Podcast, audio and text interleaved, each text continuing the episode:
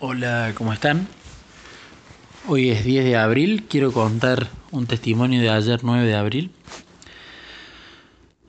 Algo que he venido charlando cada tanto con Jesús es un tema que que me no me ponía contento porque en la teoría entiendo el sacrificio, en la teoría entiendo las tristezas que pasó Jesús cuando vino, y en la teoría entiendo que tenemos que ser agradecidos tras su sacrificio, pero yo no estaba teniendo ni un agradecimiento ni sintiendo las tristezas que él padeció. No estaba siendo genuino mi agradecimiento. Y eso no, se lo, no, le, no le hice un pedido, pero lo charlaba con él. Le contaba acerca de esto. Y ayer creo que me dio una gota de ese mar de dolor que él tuvo que beber.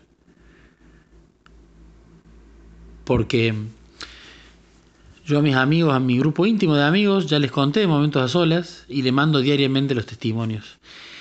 Pero ayer llegó el testimonio de los diezmos y las ofrendas y la catarata de comentarios fue grande, ¿no? El te están estafando, el eso no es para nada algo espiritual.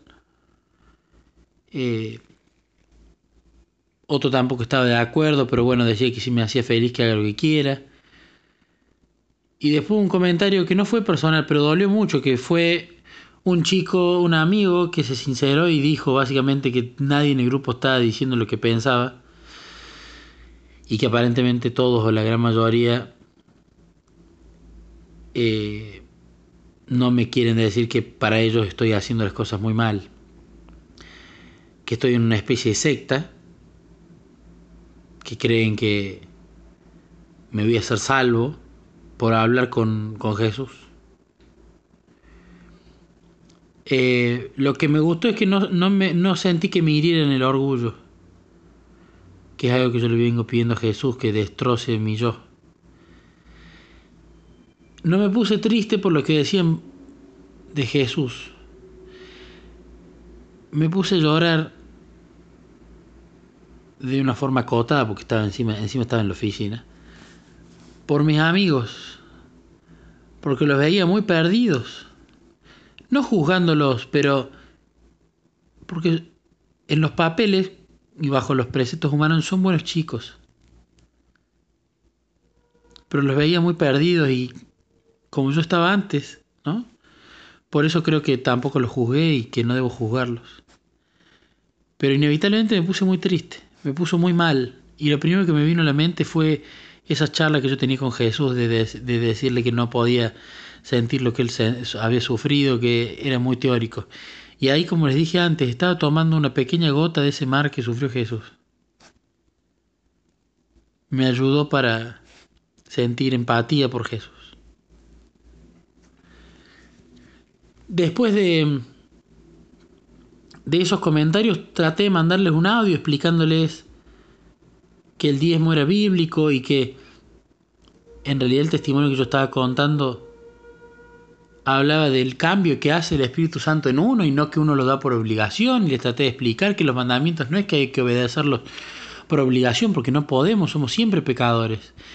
Y les traté de explicar la salvación por obra, de que no importa qué tanto creamos que somos buenos o no, si tuvimos una vida recta, si fuimos buenos padres, buenos hijos, si ayudamos eh, a alguna obra de caridad, si de repente fuimos buenos vecinos, que si nos quedamos con eso no vamos a ser salvos.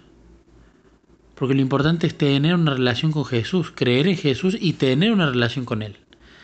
Se los traté de explicar con dulzura, con palabras suaves, como Jesús creo que lo hubiese hecho sin criticar y sin querer hacerme el dueño de la verdad. Luego de eso empezaron también a llover más críticas que también me siguieron afectando una tras otra. Críticas sobre qué fácil es, entonces no soy bueno y soy una porquería de persona y en las últimas cinco horas me acuerdo de ser bueno y creer en Jesús, pero ya está. Me salve. Y los entiendo, yo esas preguntas me las he hecho en su momento. y me vinieron a la mente no libros cristianos que había leído, se me vinieron meditaciones que yo había hecho de la Biblia. Y ahí creo que fue cuando entendí qué importante es que no te la cuenten a la Biblia y que vos la experimentes con la presencia del Espíritu Santo. Cuando él me hace ese comentario se me vino la imagen del, del delincuente que estaba siendo crucificado al lado de uno de ellos al lado de Jesús y que le dijo que cuando vaya al reino de los cielos se acuerde con él. Que ejemplificaba lo que mi amigo había preguntado, que se acordó los últimos cinco minutos de ser bueno y de creer en Jesús. Y le expliqué esa imagen.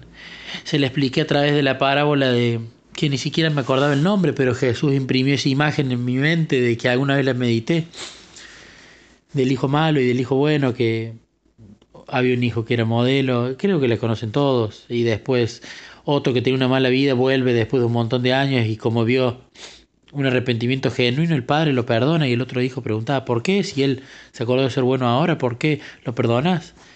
Y bueno, que eso muestra el amor de Dios. Se lo traté de explicar así, de nuevo, con palabras dulces, sin tratar de, de andar queriendo decir quién sabía más, quién sabía menos, sino tratar de explicarlo con palabras dulces. Y tampoco, tampoco lo entendieron.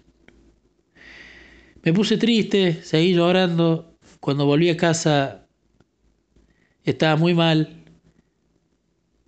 pero dije, esta es una espectacular eh, ocasión para llevar mi gran carga a Jesús. Y la llevé a Jesús, le conté con lujo de detalle lo que pasó me dio una gran sensación de paz. Me di cuenta hablando con él lo importante que tengamos eh, ese recurso de tener meditaciones bíblicas que a pesar de haber leído libros y libros, lo que se me vino a la mente fueron las meditaciones de la Biblia.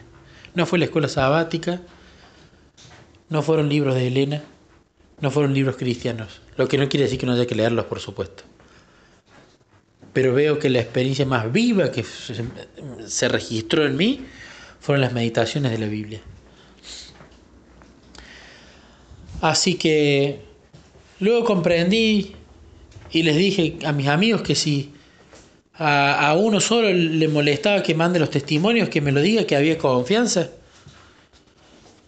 Y uno de los que más había criticado dijo que de corazón me decía que no, que lo siga mandando, pero que simplemente él me había dado su opinión. Después, haciendo conclusiones, creo que es, lo que pasó es importante, porque se nota que los testimonios no pasaron de largo, que hicieron ruido, que quizás tocaron alguna fibra íntima de alguno de mis amigos. Y de nuevo, sé que a ver, escuchar esos testimonios va a sembrar una semilla en ellos. Que dependiendo de quién esté preparado o no, y cuándo y por qué, que eso lo sabrá solo Jesús, esa semilla va a germinar. Pero me acordé del apóstol Pablo cuando decía que se regocijaba en, sus, en las afrentas, en las críticas, en todas las tribulaciones que sufría por Jesús que es justamente una de las frases que más me gustó y que la tengo de estado de WhatsApp, que era, porque cuando soy débil, entonces soy fuerte. Y sí, tengo que desear vivir esta clase de situaciones, porque esta clase de situaciones en las que sufro me acercan más a Jesús, a entender más cómo Él se sintió. Y por último, después que termine de hablar con Jesús, que para mí esto también fue guiado por él y se lo agradecí. Vino mi hijo del colegio y me puse a charlar con él de cómo le había ido, hablamos de Jesús, siempre lo hacemos un rato al día. Y me preguntó sobre la cruz, sobre por qué había muerto Jesús en la cruz y por qué él sabía que iba a morir cuando vino. Y fue la primera vez en que yo le expliqué el sacrificio de Jesús y le empecé contando que a Jesús lo insultaban, lo maltrataban, le pegaban, Y cuando le empecé a explicar eso, me, salió solo el llanto de adentro. Y eso fue genuino y, y Nico, Nico lo vivió, se puso contento, se emocionó también. Y creo que la mejor forma de explicarle a alguien el sacrificio de Jesús es sentirlo. Porque si no pasa a ser mera descripción teórica y la persona que lo cuenta no lo siente.